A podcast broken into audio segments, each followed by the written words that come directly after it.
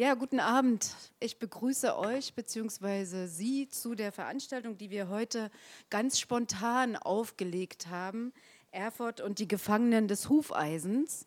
Und wie der Name schon sagt, eine Veranstaltung, die sich mit dem Beben von Erfurt der letzten Woche und mit allen Nachbeben, in dem wir noch drinstecken, vielleicht sind auch deshalb so wenig Menschen hier, weil alle vor dem Fernseher sitzen und auf Neuigkeiten äh, warten, ähm, mit dem Nachbeben beschäftigt, äh, von dem sicherlich noch einige kommen. Mein Name ist Daniela Trochowski. Ich bin seit dem 1.2. Äh, die Geschäftsführerin der Rosa-Luxemburg-Stiftung und freue mich hier gleich in meiner zweiten Woche eine so interessante, spannende Veranstaltung bestreiten zu können zu einem Thema, das schöner sein könnte. Das gebe ich zu aber mit äh, spannenden, interessanten Gästen. Und ich freue mich auch, dass wir Martina Renner und Horst Kaas so spontan gewinnen konnten.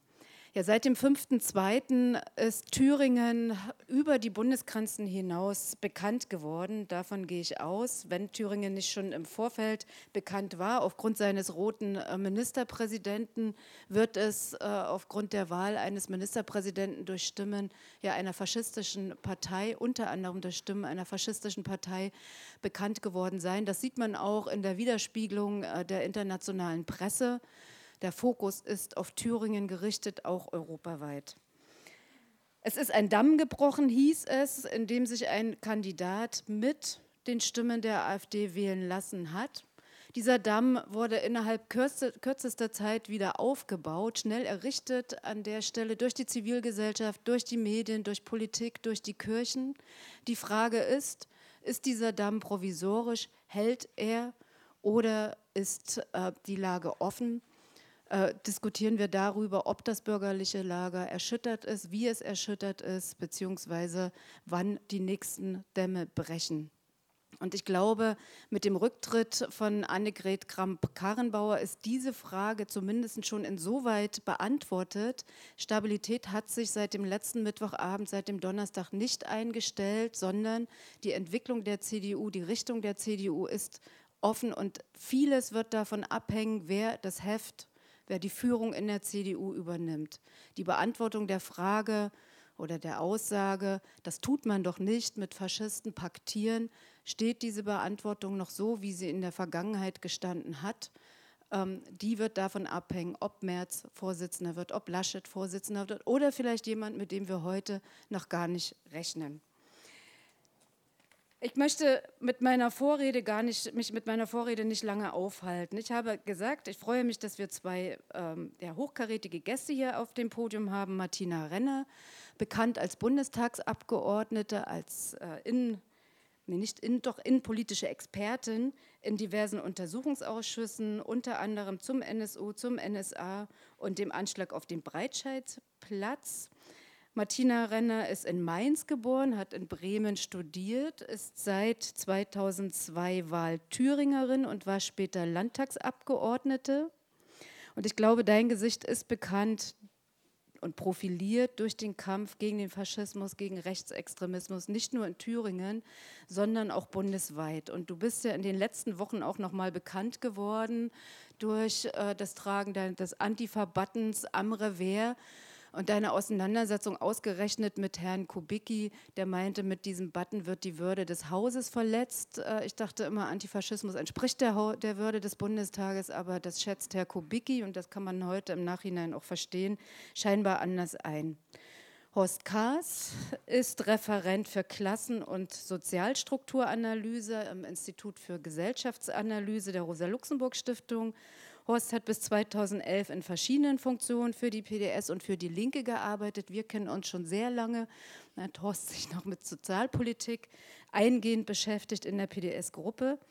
Seit 2012 ist Horst für die Rosa-Luxemburg-Stiftung mit den Themen Demokratie, Wahlen, Klassen- und Sozialstrukturen befasst, aber auch bekannt in den ja, Kreisen der Linken und darüber hinaus durch seine Wahlnachtanalysen, die er seit 2005 verfasst. Zuletzt immer wieder mit dem Schwerpunkt, die AfD-Erfolge zu erklären. Und das ist, glaube ich, auch ein Stück Bauchschmerzen, äh, hat Horst gestern gesagt. Er ist immer der Erklärer der AfD-Erfolge und wollte sich eigentlich in diesem Jahr mal mit anderen Parteien, unter anderem der Sozialdemokratie, beschäftigen, muss aber heute Abend wieder über AfD und CDU sprechen. Das tut mir leid, Horst, äh, das ist eben so. Ich würde sagen, wir ähm, bestreiten hier eine Stunde auf dem Podium, Fragen an Martina, Fragen an Horst.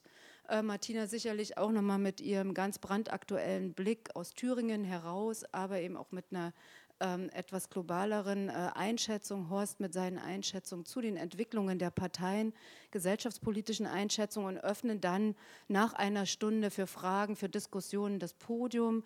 21 Uhr haben wir uns verabredet. Ich glaube, zwei Stunden ist immer eine gute Zeit für so eine Veranstaltung. Äh, fällt dann der Hammer. Alles, was wir bis dahin noch nicht ausdiskutiert, noch nicht beantwortet haben, werden wir uns für folgende Veranstaltungen, ich gehe davon aus, es gibt einige Themen, die wir nicht beantwortet und nicht ausdiskutiert haben, für folgende Veranstaltungen, die es zu diesem Thema sicherlich noch gibt, aufheben. Martina, du hast in einer SMS geschrieben, du warst ja dabei im Thüringer Landtag, als äh, letzte Woche Bodo nicht gewählt wurde, muss man ja sagen.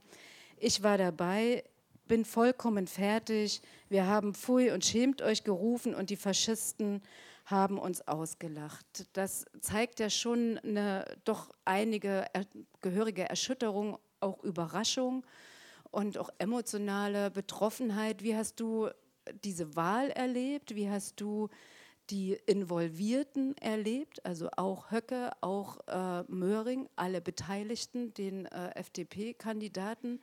Man hat ja manchmal gedacht, man möchte da jetzt gerade mal hören, was äh, bei den Gratulations-, äh, bei den Wünschen äh, untereinander ausgetauscht hat. Und wie hast du die Momente danach erlebt?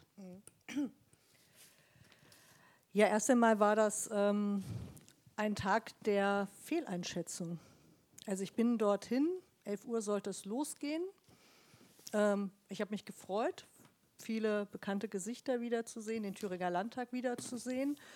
Auf der Besucher, Besucherin-Tribüne war, ich würde sagen, mehrheitlich ähm, ja, ehemalige Abgeordnete der Linken, ähm, Landrätinnen, ähm, ähm Leute aus den Kreisverbänden, ähm, auch aus der Bundesspitze, zum Beispiel unser Bundesgeschäftsführer Jörg Schindler war da, der Europaabgeordnete Martin Schürde waren. Wir saßen dort und haben gesagt, das klappt schon, wenigstens im dritten Wahlgang. Sie, ihr Wissen, dann ist nur noch die einfache Mehrheit nötig in Thüringen und danach irgendwie kommen wir zusammen und stoßen mit Bodo an. Ähm, ich habe nicht gehört auf die mahnenden Worte zum Beispiel meiner Landtagskollegin Katharina König, die schon vor der Wahl auch getwittert hatte, dass ähm, sie Sorge hat, ähm, dass ähm, mit der Ankündigung, äh, dass im dritten Wahlgang ähm, Kemmerich antritt, äh, der Fraktionsvorsitzende der FDP, möglicherweise dort es zu einer Überraschung kommt ja, das zog sich dann äh, mehrere Stunden hin, weil die AfD auch nach jedem Wahlgang immer wieder unterbrochen hatte.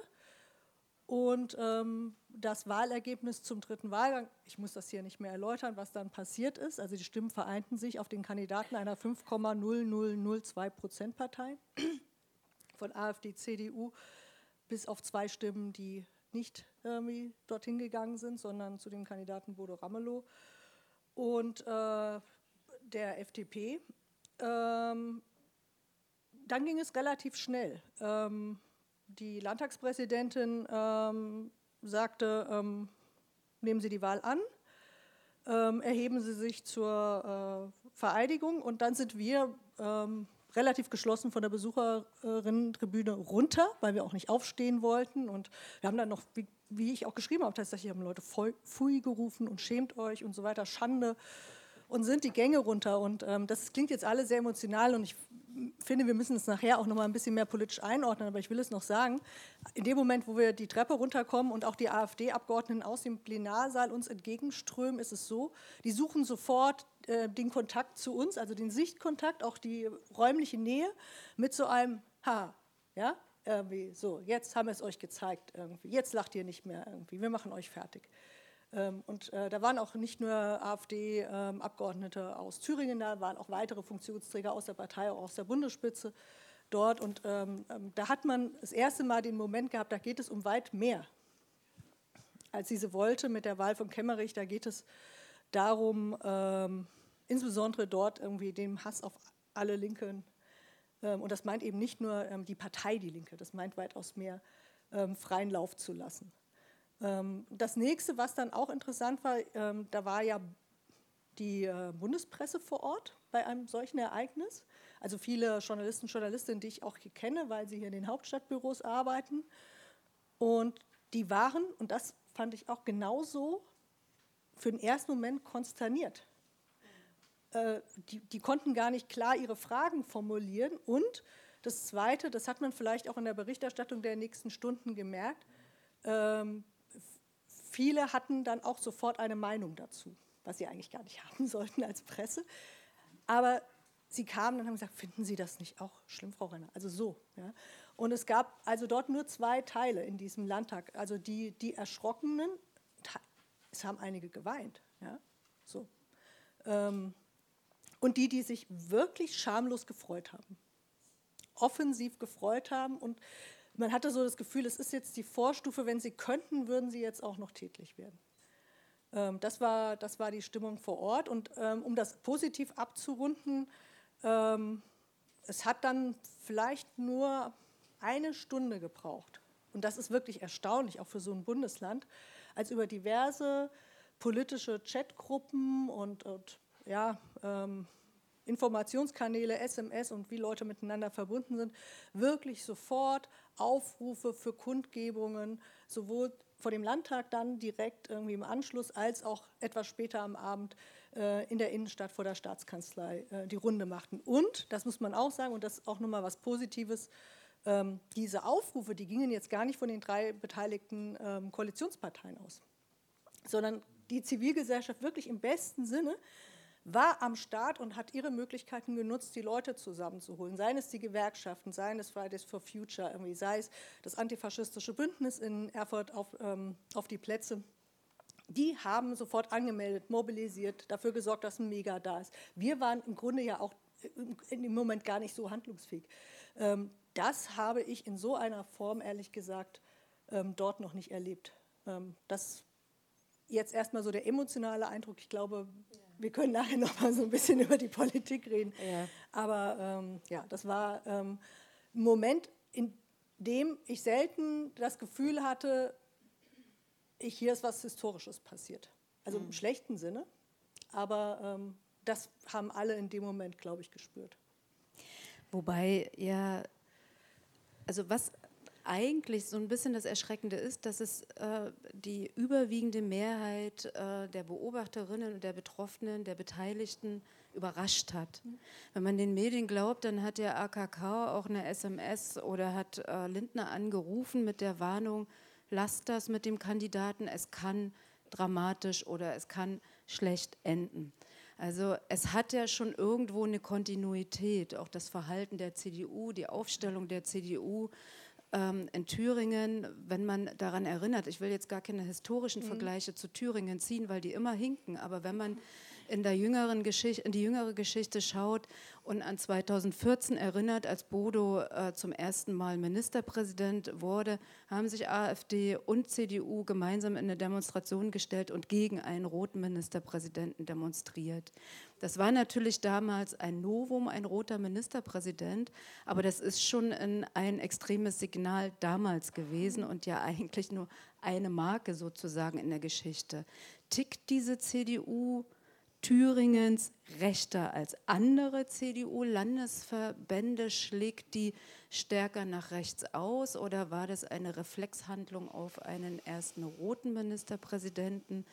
Denn diesen Schritt hm. einer AfD oder einen Kandidaten, der von der AfD getragen wird, mitzuwählen und das auch ein Stück weit noch zu verteidigen, den haben ja, sind ja andere Landesverbände noch nicht gegangen.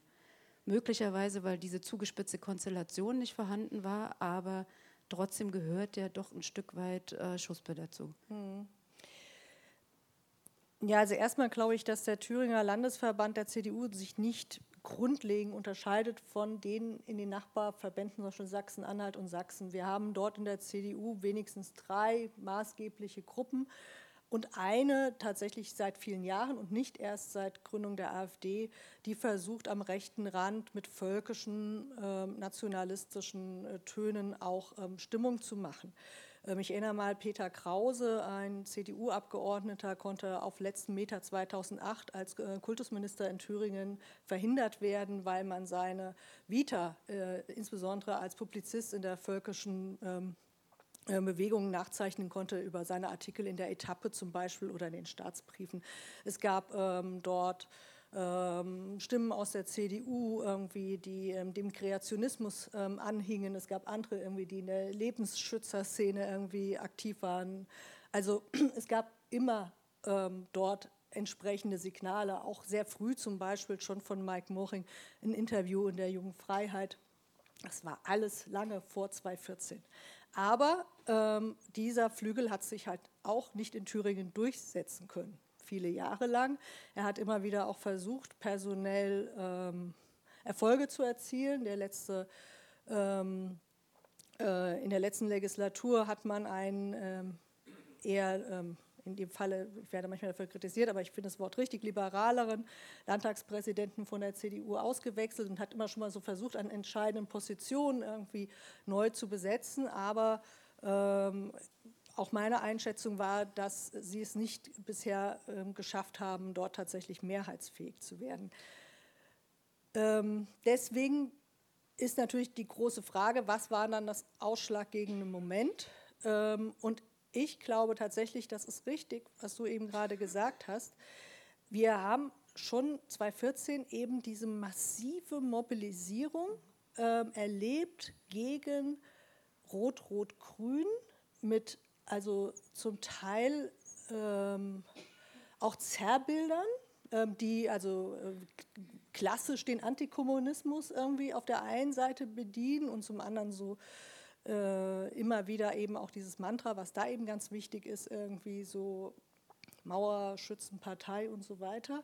Ähm, und dort ähm, im Gleichklang mit der AfD und anderen reaktionären Kräften versucht zu mobilisieren. Ähm, und es gab ja auch schon erste Gespräche zwischen AfD und CDU ähm, zu diesem Zeitpunkt. Also ähm, das hat alles einen Vorlauf. Ähm, der Punkt, warum sich das in dem Moment dort Bahn brach, ähm, der ist, glaube ich, nur zu verstehen, zum einen durch die bundespolitische Auseinandersetzung in der CDU und dass wir dort einen Richtungskampf haben, der nicht entschieden ist.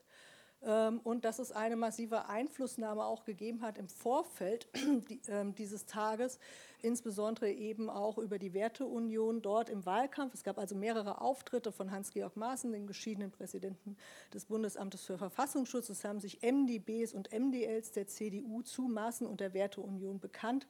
Ähm, und ich glaube, das ist ein wesentliches Moment, dass man Thüringen aus sich heraus erklären kann. Also dass es dort immer schon diesen auch ähm, Rechtsaußenflügel der CDU gab, aber zum anderen diese Situation natürlich auch möglicherweise bundespolitisches Kalkül hatte. Und das musste, glaube ich, dort zusammenfallen, ähm, um dann zu diesem Moment zu kommen. Bei der FDP, meiner Meinung nach, liegt es ein bisschen anders. Ähm, die waren auch ein bisschen machtbetrunken in dem Moment. Also diese Vorstellung, sie haben mal wieder einen Ministerpräsidenten, ich glaube, das ist das zweite Mal in der Geschichte der Bundesrepublik oder so. Ja. Ist eine sehr kleine Fraktion, die hat man schnell geeint. Also fünf Leute habe ich schnell auf irgendeinen Plan irgendwie vereidigt. Ja. Das ist nicht so kompliziert.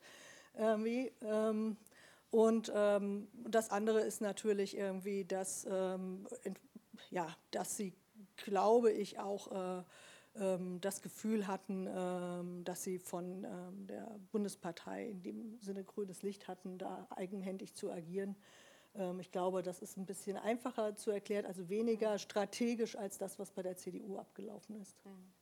Sie hatten ja scheinbar auch grünes Licht, die FDP genau in diesem Sinne zu agieren, wie sie agiert haben. Äh, aber wenn, vielleicht nochmal, um auf die, äh, auf die CDU zurückzukommen und das vielleicht auch mal an einer Person festzumachen, äh, über die aktuell und auch in den, im letzten halben Jahr viel gesprochen wurde, Mike Moring. Äh, wenn es in der CDU so ist, wie es ist und wie wir das alle zurzeit auch empfinden, der Richtungsstreit ist offen. Der ist ja nicht erst seit Thüringen offen, sondern das hat seitdem die AfD erstarkt und man an dieser Debatte nicht vorbeikommt in der CDU ja einen bestimmten Drive äh, bekommen. Bisher hat Angela Merkel sozusagen über allem geschwebt, hat äh, die, äh, den Damm gehalten, die Brandmauer gehalten mit ihr AKK. ähm, ist dann Mike Mooring ähm, der, der Bahnbrecher, um diesen Konflikt auf den Tisch zu legen und in eine bestimmte Richtung ähm, zu lenken, ähm, auch um den Preis, dass es diese Opfer gibt, AKK? Oder ist er, er selbst auch, ja, oder ist er ein freies Radikal, das am Ende, er steht ja jetzt nicht mehr nicht nur seit letzten Mittwoch zur Disposition, sondern ja äh, in den ganzen, in den letzten Monaten seit dem äh, Wahlmisserfolg äh, der CDU, ist er ein freies Radikal, das äh, sagt, es ist egal. Ähm, er führt, er chaotisiert die CDU, er chaotisiert Thüringen, weil ähm, er Misserfolg hatte, äh, wie auch immer. Ja, das ist leider so ein bisschen Kaffeesatzleserei, weil ich auch nicht in der CDU-Fraktion bisher war. ähm, es war ja so, im Vorfeld gab es ja eine innerfraktionelle Auseinandersetzung in der CDU Thüringen. Sein Widerpart war sein Stellvertreter, Herr Heim, also der ja offen für eine Zusammenarbeit mit der AfD irgendwie warb und sich nicht durchsetzte. Das muss man auch sagen. Ja, also so mit Ach und Krach überhaupt nur noch mal irgendwie als Stellvertreter gewählt wurde und so weiter. Es sah ja so aus, als hätte sich eben, wie gesagt, diese Richtung nicht durchgesetzt. Ähm, Mike Mooring ähm, ist so ein bisschen Janusköpfig immer gewesen, also so auch aus meiner Erinnerung heraus, Ziehkind von Bernhard Vogel. Ähm, hat immer mal auch wieder so rechts außen Ausfälle gehabt, wie dieses junge Freiheit-Interview, hat aber an anderen Stellen irgendwie durchaus auch mal moderat agiert und war ja auch, das muss man ja auch offen sagen, einer der Gesprächspartner, die aus ähm, der rot-rot-grünen Koalition heraus im Vorfeld gesucht wurde, um mal auszuloten, inwieweit es irgendwie Unterstützung irgendwie ähm, für ähm, ähm den MP geben könnte. Was letztlich dazu geführt hat, dass er dieses, jetzt muss man sagen, selbstmörderische, für ihn selbst äh, Kommando dort angeführt hat, irgendwie ist schwer zu sagen. Ich kann das, also ich muss auch sagen, da fällt mir im Moment auch ein bisschen die Vorstellungskraft, weil er hat ja an etwas mitgewirkt, was im Endeffekt dazu geführt hat, ähm, dass er jetzt irgendwie sein äh, Amt abgeben wird. Ähm, ob er sich also einfach dem Druck außer Fraktion an der Stelle gebeugt hat, ähm, ob er selbst irgendwie äh, da eine Agenda gefahren hat, das mag ich nicht irgendwie entscheiden. Da würde ich auch ein bisschen mal auf den Blick irgendwie von Horst irgendwie warten, irgendwie, ähm, ähm, wie, das, wie das wirkt. Irgendwie. Aber ich glaube, einiges tatsächlich, äh, was dort abgelaufen ist, irgendwie, ähm, kann man auf jeden Fall im Moment noch nicht irgendwie ausreichend, vor allem irgendwie als Nichtbeteiligte irgendwie beschreiben. Hm, das ist wahrscheinlich, es ist, wie du sagst, in der Tat Kaffeesatzleserei. Ja. Wir sind doch alle äh, keine Psychologen und ähm, es ist immer schwer einzuschätzen, was äh, Person treibt. Allerdings ist es interessant, was Figuren treibt, gerade äh, im politischen Feld. Ähm, dann ist wahrscheinlich immer auch ein bisschen schwierig, Geschichte zu personalisieren. Das ist ja immer so eine Herangehensweise an Geschichte, an Personen festzumachen, ähm, die, glaube ich, auch nicht besonders hm, systematisch ist. Äh, trotzdem ist es ja immer spannend, die Figuren zu beobachten. Horst, ähm, deine Expertise wurde ja von Martina schon äh, gerade abgefordert. Es gab bisher Unvereinbarkeitsbeschlüsse der CDU, der FDP, also der sogenannten Anständigen, die äh, nicht nur in Richtung links, sondern eben auch in Richtung rechter, äh, faschistischer Parteien eine Zusammenarbeit ähm, verneint haben, negiert haben. Das ist jetzt seit dem Mittwoch nicht mehr viel wert, wie wir wissen. Diese Unvereinbarkeitsbeschlüsse, ähm, die äh, stehen auf dem Papier. In der Praxis äh, wurde sich mindestens letzten Mittwoch nicht daran gehalten. Und in den Medien äh, war ja viel darüber zu lesen, das bürgerliche Lager ist äh, jetzt aufgebohrt, äh, das bürgerliche Lager bricht weg. Horst, bricht dieses bürgerliche Lager, von dem wir gelesen haben in der Vergangenheit, so viel ähm, gelesen haben, die Allianz der sogenannten Anständigen weg. Oh ja, Entschuldigung. Ich, diese Frage ist natürlich eine spekulative Frage, weil die setzt, die setzt verschiedene Sachen voraus. Also dass es so etwas gibt wie ein bürgerliches Lager und ich halte diesen Begriff erstmal eher für eine Erfindung derjenigen, die ihn benutzen, um äh, für sich etwas in Anspruch zu nehmen, äh, was äh, sie von sich behaupten zu sein, aber in Wirklichkeit vielleicht gar nicht sind. Und wenn man von bürgerlichem Lager spricht, stellt sich immer die Frage, wer ist das andere Lager? Traditionell war es mal so, dann immer vom linken Lager zu sprechen, aber ursprünglich hat der Begriff bürgerliches Lager ja mal Sinn gemacht, als es noch ein proletarisches Lager gab. Also das bürgerliche Lager als die Besitzbürger und Bildungsbürger, die sich politisch formieren gegen, gegen die Arbeitenden, die also nichts haben außer ihrer Lohnarbeit. Also das ist der historische Sinn bei der ganzen Geschichte. Und wenn man den jetzt wieder belebt, dann, dann hat das irgendwie etwas äh, von äh, eigentlich irrsinnig, Volksparteilichkeit, weil man kann nicht Volkspartei sein und für sich reklamieren, man ist Volkspartei und andererseits sagen, das Volk ist gespalten in ein bürgerliches Lager und in ein anderes Lager und, oder sogar noch von der bürgerlichen Mitte sprechen, gibt es auch noch etwas anderes als eine bürgerliche Mitte. Also alles, alles das, wenn man so drüber nachdenkt, also kommt man darauf, diese Begriffe erklären eigentlich nichts, außer dass eine Partei für sich in Anspruch nimmt, das zu sein. Und jetzt kann man an Thüringen, glaube ich, an verschiedenen Punkten sehen, dass dieser Anspruch nicht eingelöst wird und er, und er also äh, auch gar nicht mehr zurecht erhoben werden kann. Das Erste ist, äh, also ein bürgerliches Lager was gemeinsame Sache mit Faschisten macht oder sich darauf verlässt, von Faschisten gewählt zu werden wie, oder wie auch immer, ist ein bürgerliches Lager, was aus der Geschichte des Konservatismus in Deutschland und des Liberalismus nichts gelernt hat.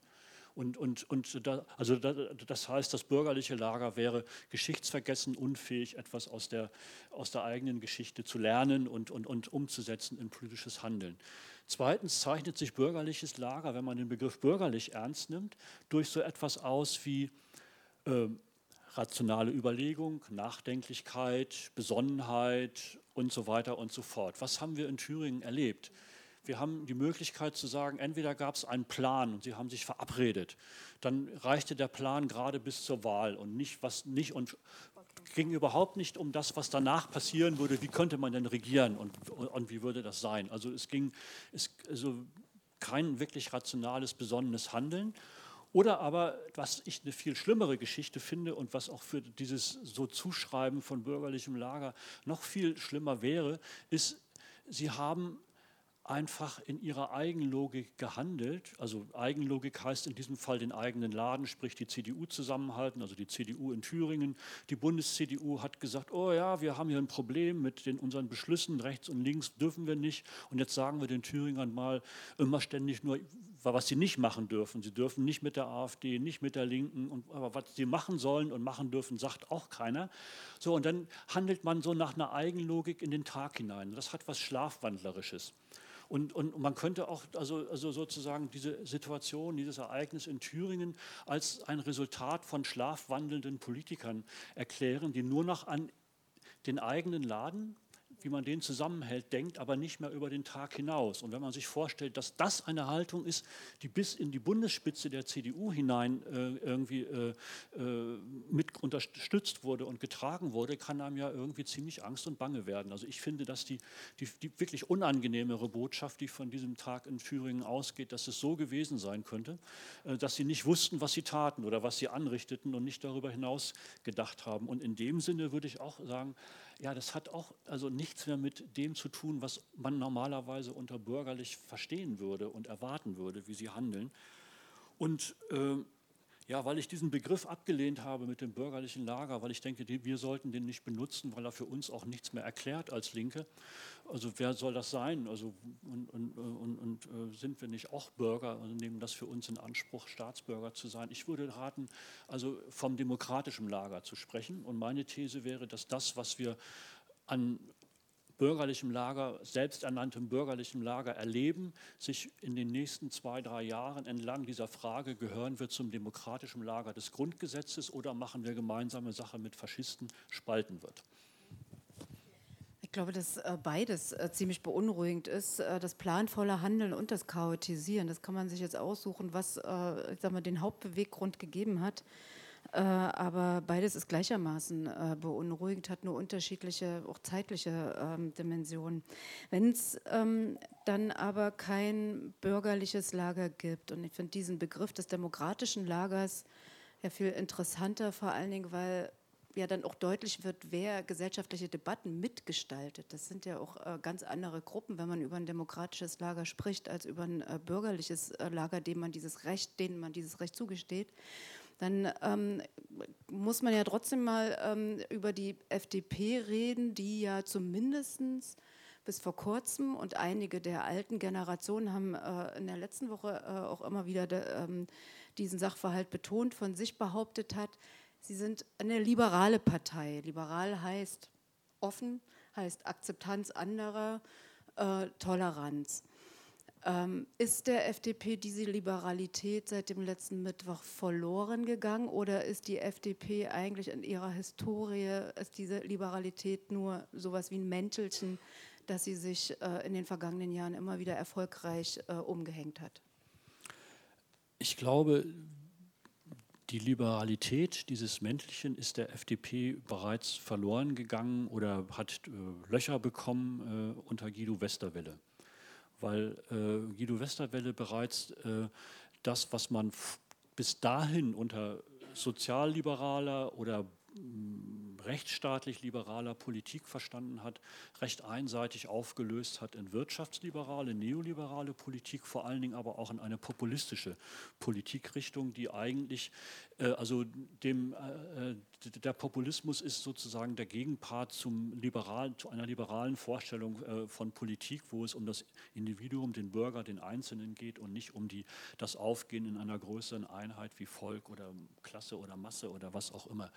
Und äh, dann gab es so eine kurze Phase mit Christian Lindner, als er die FDP wieder aufrichten wollte, nachdem sie aus dem Bundestag geflogen war, äh, wo er in, auf einer Rede in, auf diesem Dreikönigstreffen also so ein breites Spektrum von Wiedergeburt aufgemacht hat, bis hin zur Wiedergeburt des Sozialliberalismus aus den Zeiten von äh, Karl Herbert Flach und den Freiburger Thesen, wo er mal so zeitweise angeknüpft hat. Da konnte man denken, oh, da entsteht vielleicht was Neues, aber das hat er spätestens mit äh, diesem schönen Satz lieber gar nicht als äh, falsch regieren kaputt gemacht, weil er da deutlich gemacht hat, nee, der FDP geht es nicht um Inhalte, die hätten sie sonst ja in einer Regierung gut vertreten können, wenn man sich diesen Vertrag anguckt, den sie da ausgehandelt haben, sondern es geht ihm im Grunde genommen um ein Rückspiel gegen Angela Merkel.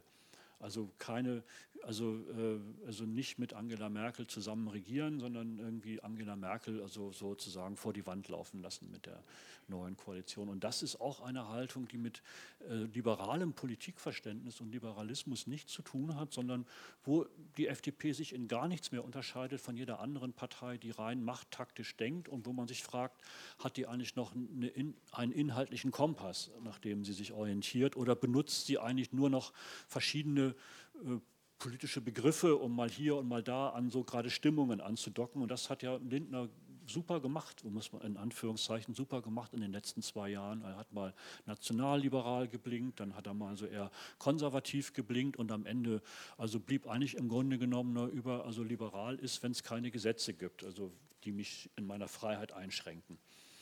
Und das hat nichts mehr mit Liberalismus zu tun.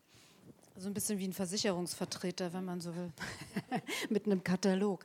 Seit es die AfD gibt, beziehungsweise seit die AfD äh, so stark ist, wie sie ähm, ja leider stark ist, vor allen Dingen auch im Osten, wird den Ostdeutschen ja immer so ein Stück weit äh, in der Wissenschaft, aber eben auch in der Politik, in den Medien eine geringere Schamgrenze ähm, in ihrem, ich sag mal, Bezugspunkt ähm, zu den Rechten nachgesagt. Das wird dann immer gerne unterschiedlich erklärt.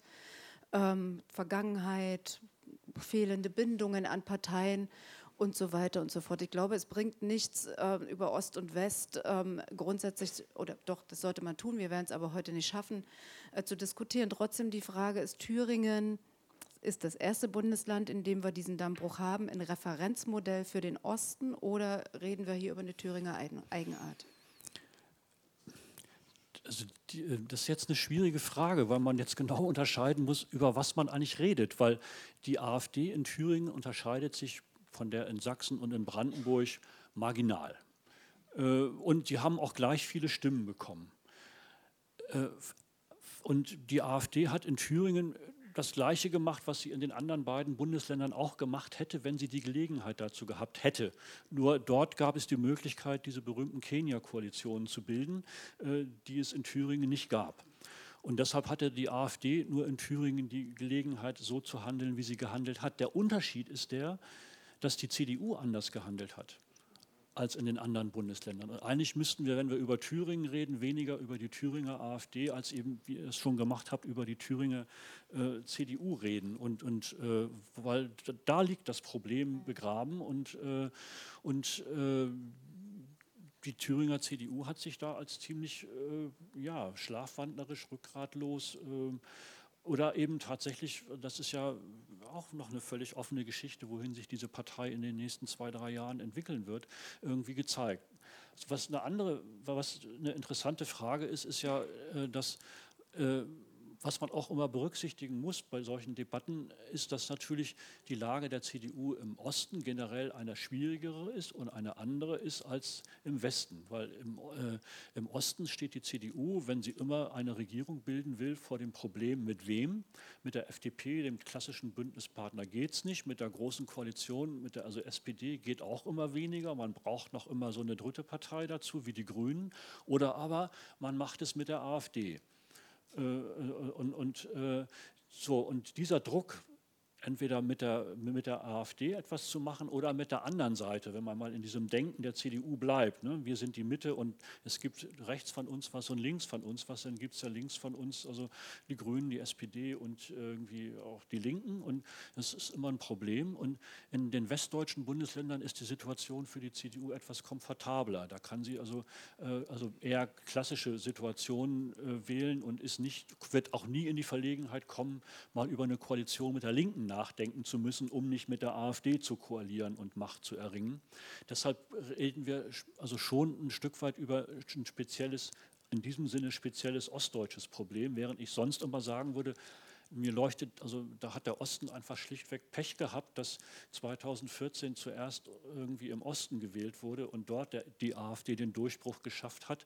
Man hätte es nach den Ergebnissen der vorhergehenden, den vorhergehenden Europawahlen, auch bei Landtagswahlen im Saarland oder in Baden-Württemberg erwarten können.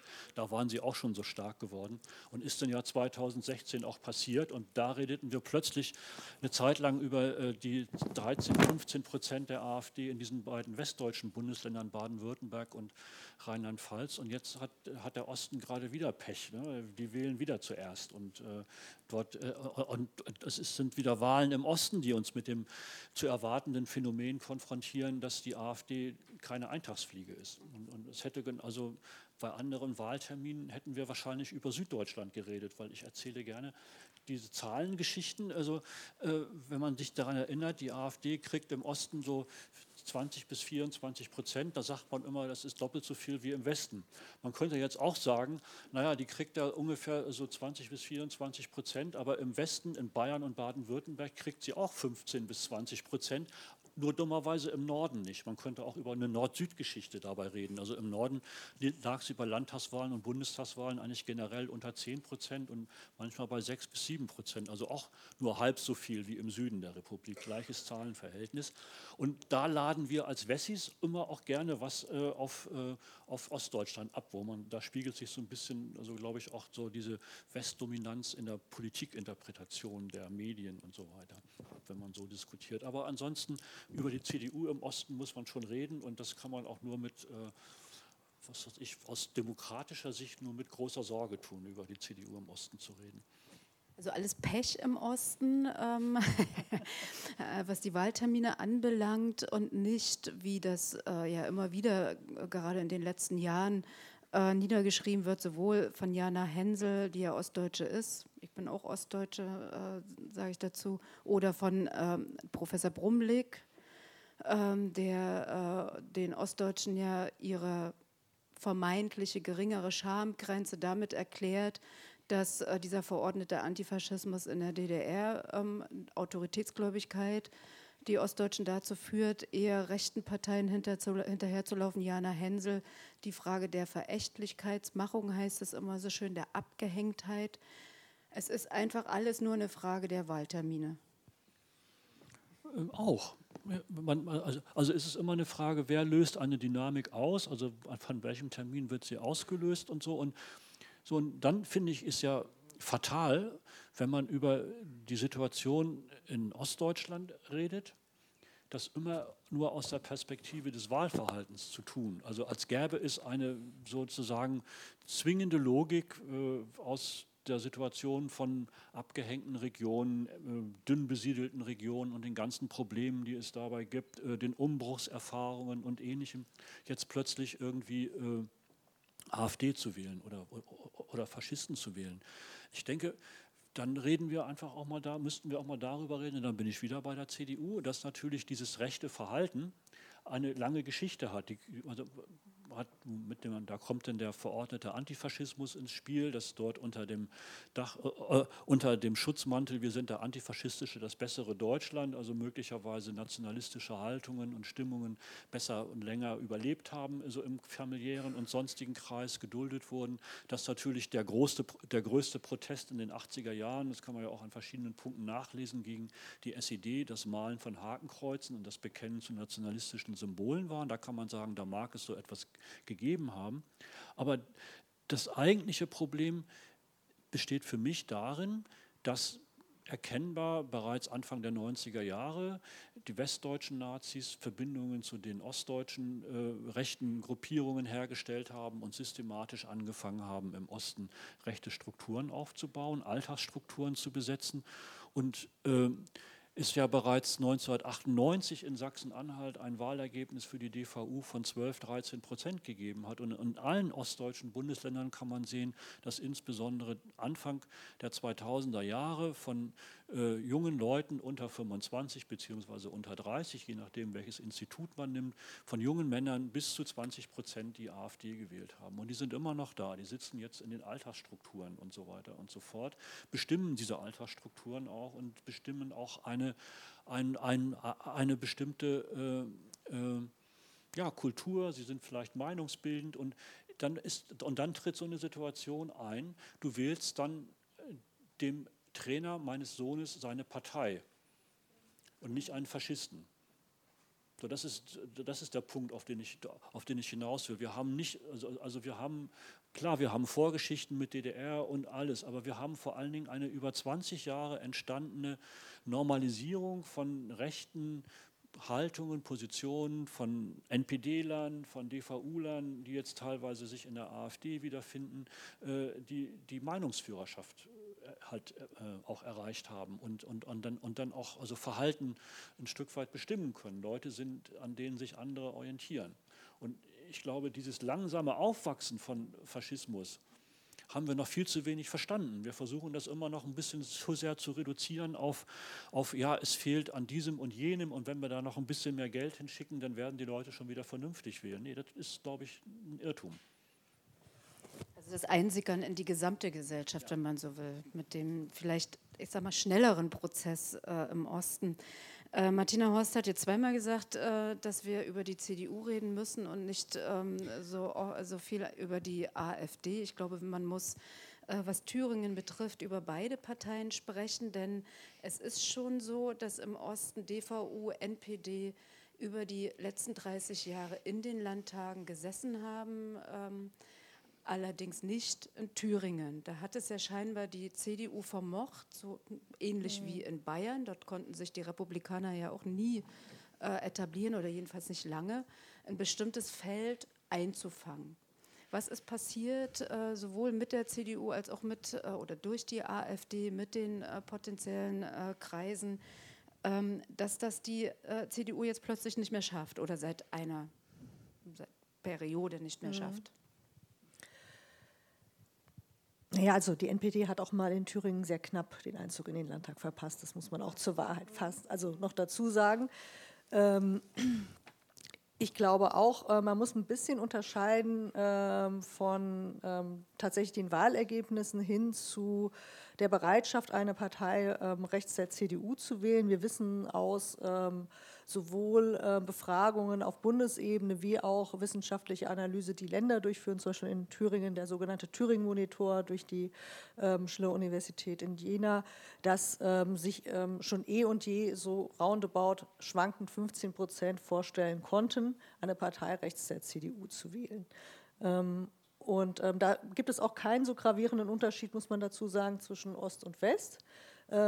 Den, äh, den entsprechenden Parteiprojekten, denen es, die es in der extremen Rechten gegeben hat, ist es halt nur sehr unterschiedlich gelungen, das umzusetzen. Entweder waren sie regional begrenzt in ihrem Erfolg oder zeitlich. Ähm, das waren die beiden Einschränkungen, die es gegeben hat. Und da muss man einfach auch noch ergänzen, es gibt mehr als DVU und Republikaner und NPD. Es gab, wer sich noch erinnert, die Schildpartei irgendwie im Westen, ähm, Pro Deutschland und ähnliches, Stadtpartei. Es gab verschiedene Projekte, die zum Teil auch für einen bestimmten Moment durchaus erfolgreich waren. Ähm, aber ähm, sie unterscheidet eben ganz Wesentliches von dem, was wir ähm, wie bei der, bei der AfD vorfinden.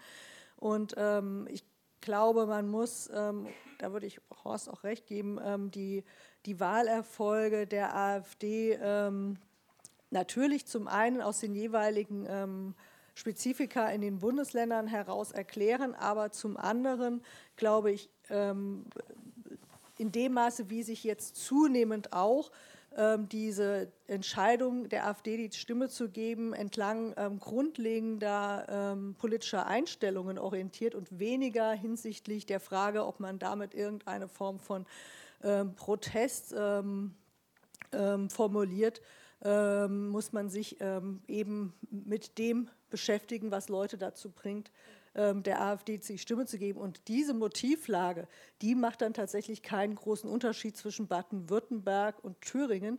Ähm, da sehen wir auch aus entsprechenden Wähler- und Wählerinnenbefragungen, dass natürlich irgendwie das Thema irgendwie Rassismus, ähm, das Thema Ablehnung, also antidemokratische, autoritäre Einstellungen,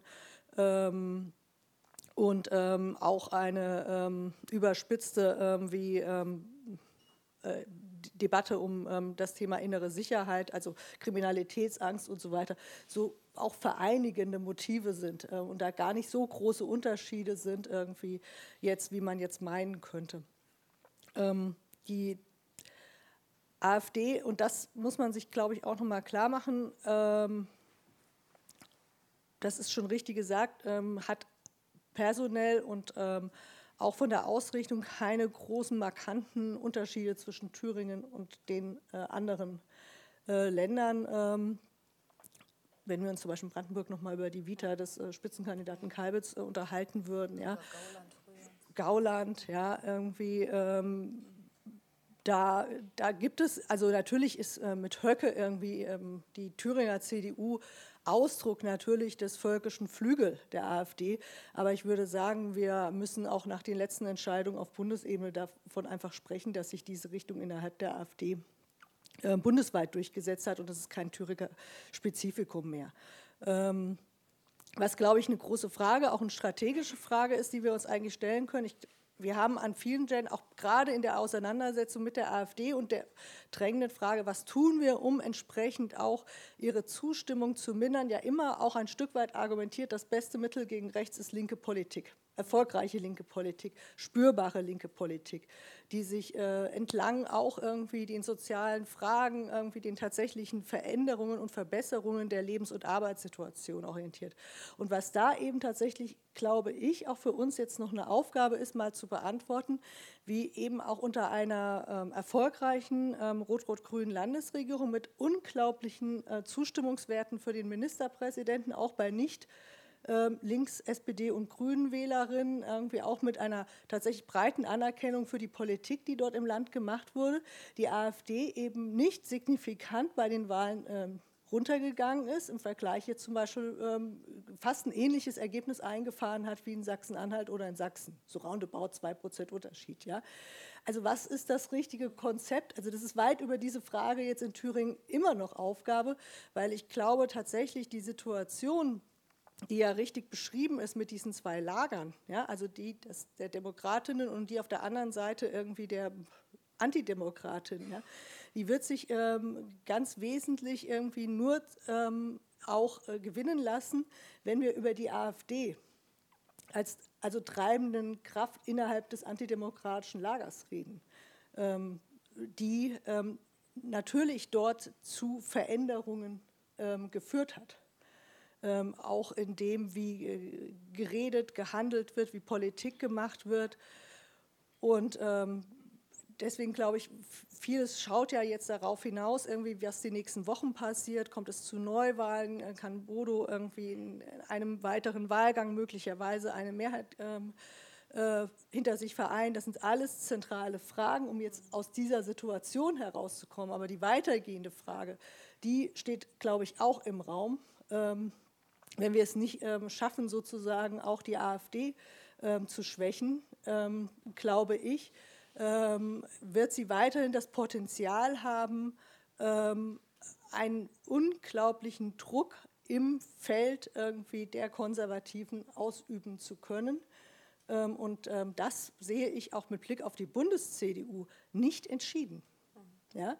Also bei allen formalen Beschlüssen, die ja auch im Bundestag zum Tragen kommen, dieses, dieser Äquidistanzunsinn, ja, irgendwie keiner Weise mit den Linken, keiner Weise mit der AfD, dieser ganzen irgendwie, ähm, kann, äh, weiß ich, das ist tatsächlich auch etwas, eine Veränderung zu der Situation vor letzter Woche, ähm, nicht mehr ähm, hundertprozentig sagen zu können, dass das auf Dauer trägt.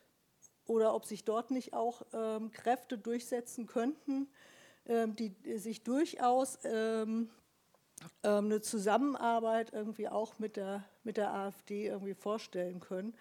Ähm, das ist ähm, tatsächlich auch etwas, was ähm, mit dem, was passiert ist, eben äh, deutlich macht, das war kein lokales Ereignis in Thüringen, ja, sondern das kann zu einer tiefgreifenden Veränderung auch irgendwie zur politischen Situation innerhalb der CDU führen. Ähm, es kann auch zu Veränderungen irgendwie ähm, im, im, politischen auch irgendwie agieren im Bundestag kommen. Ähm, und damit äh, wissen wir an solchen Prozessen immer abzulesen, wie jetzt auch in Thüringen und insgesamt, Gewinnerin wird die AfD sein. Ja, die ist auch aus dem, was passiert ist, in Thüringen als Gewinnerin hervorgegangen. Und das ist jetzt zu, also da, dagegen braucht es jetzt sozusagen auch eine Strategie und die ist nicht so einfach oder so irgendwie leicht irgendwie zu finden. Daran würde ich gerne anknüpfen. Äh, das, was in Thüringen, was wir in Thüringen erlebt haben, ist ja letzten Endes, ich möchte nicht sagen nur, aber es ist der parlamentarische Ausfluss dessen, was eigentlich tatsächlich das Problem in der Gesellschaft ist, was ihr beide auch schon beschrieben habt, das Einsickern sozusagen der AfD.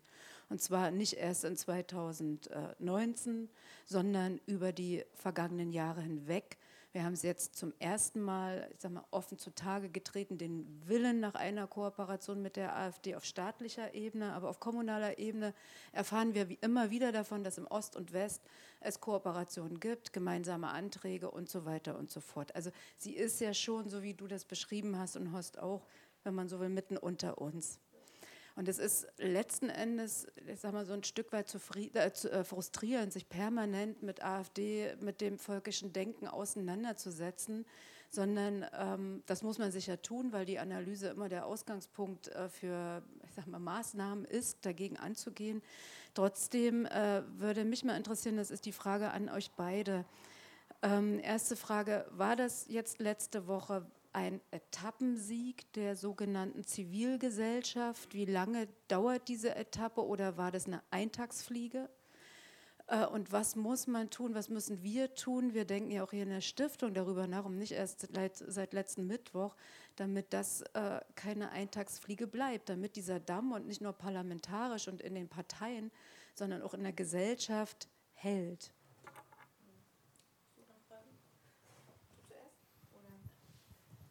Kann ich mir gar nichts als Antwort überlegen. Ja, ähm, also, ich, nein, ich, also ich will, ich glaube, äh, wenn ich, das, wenn, wenn ich gerade unsere Debatte bisher richtig verstanden habe, wirst du genau das, was ich nicht sage, ergänzen. Deshalb fange ich mal so an. Also ich glaube, äh, wir müssen auf zwei Ebenen denken.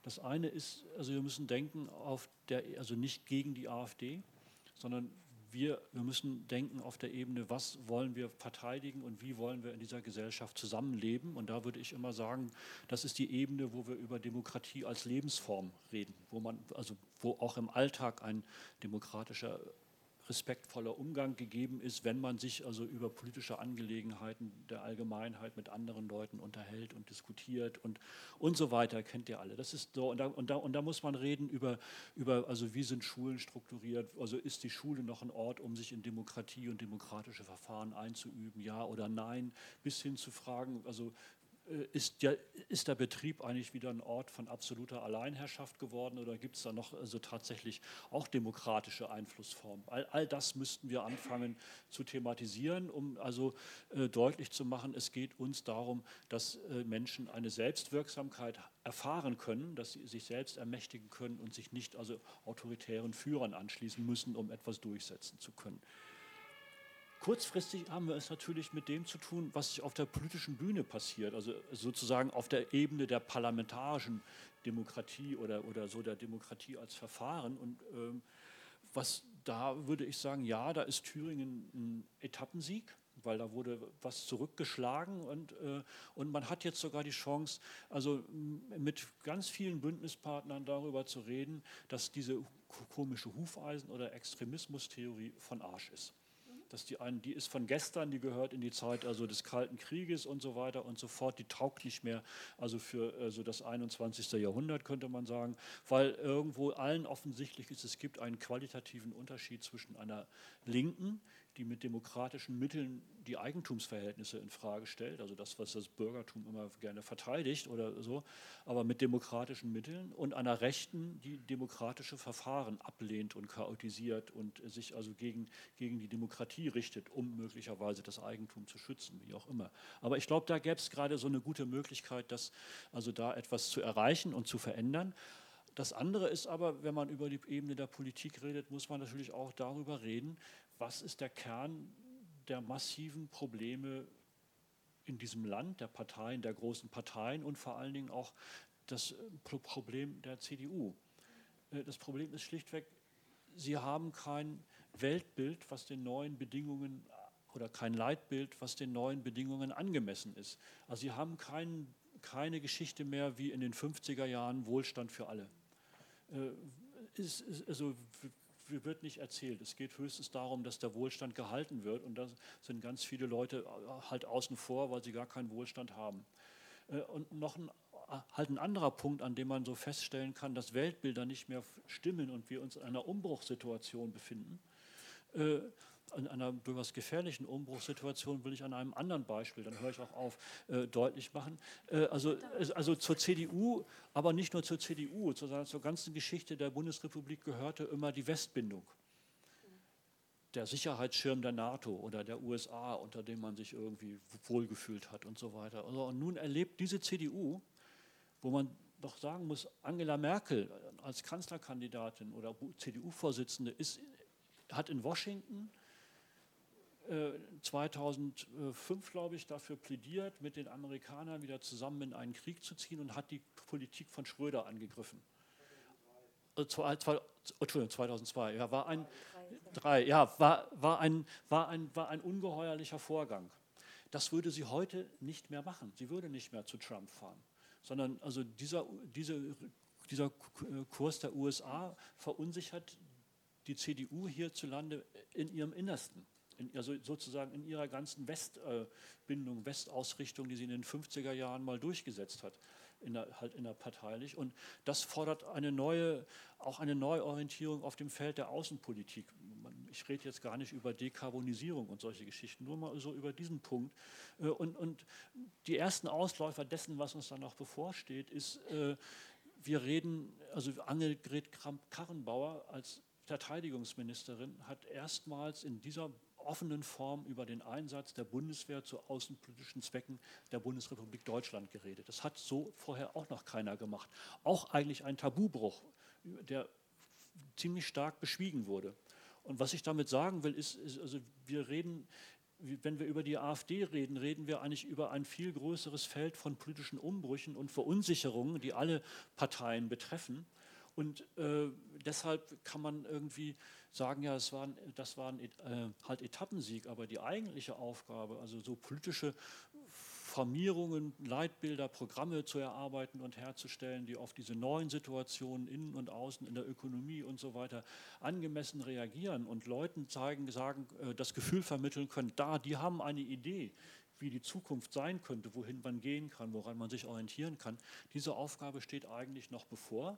Und die Stärke der AfD ist schlichtweg, dass sie immer an diesen Punkten sagen kann, wir wollen bitteschön, dass sich nichts mehr verändert und wir wollen, dass niemand bei uns irgendwie in den Lebensraum eindringt, in unsere Lebenswelt, keine Eindringlinge. Und dann bildet man eben dagegen, also sozusagen im übertragenen und tatsächlichen Sinne Horden ähm, zum eigenen Schutz. So, das wäre mein Punkt zu dem Etappensieg. Also reden wir wieder über die CDU, leider. Die Frage wäre ja, ähm, das kannst du Martina vielleicht auch als Bundestagsabgeordnete noch mit aufnehmen.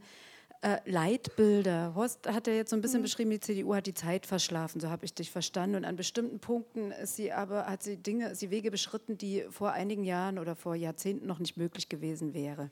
Leitbilder, Programme, Rezepte, das ist ja das, was wir haben. Also ich meine jetzt uns als Linke mhm. und auch als linke Familien.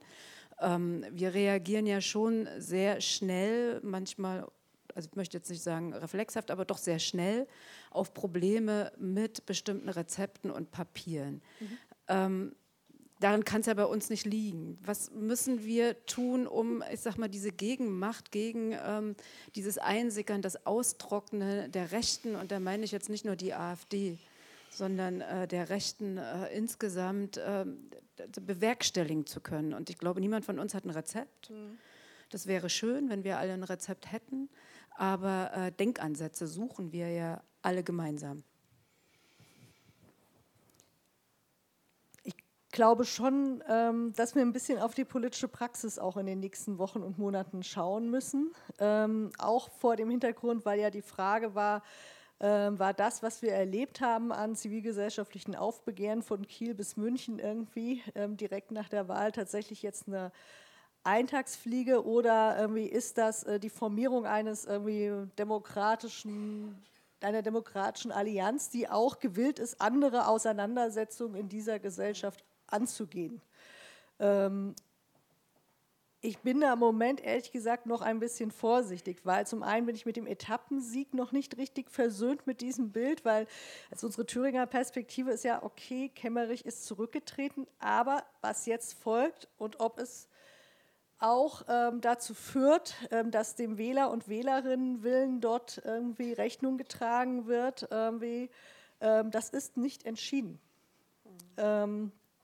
und ähm, wenn sich ähm, diese, diese Situation irgendwie über mehrere Wochen oder sogar Monate ähm, weiter noch fortsetzen wird, also dass geschäftsführend Thomas Kemmerich die Regierung ohne Minister und Ministerinnen führt, nicht im Bundesrat sitzt ähm, und ähnliches mehr, dann ähm, weiß ich auch nicht, inwieweit es nicht auch noch zu einer ja, doch tatsächlichen irgendwie Verunsicherung und Erosion dort irgendwie von demokratischen Grundfesten kommen wird, da bin ich heute noch vorsichtig, ob wir schon von Etappensieg reden können. Das Zweite, ähm, ich habe auch die letzten Tage tatsächlich an vielen Stellen ähm, ähm, überlegt, wie man richtig tatsächlich diese Auseinandersetzung beschreibt. Wir haben diese autoritäre Rechtsentwicklung, an der mehr mitwirken als jetzt nur die CDU oder die AfD.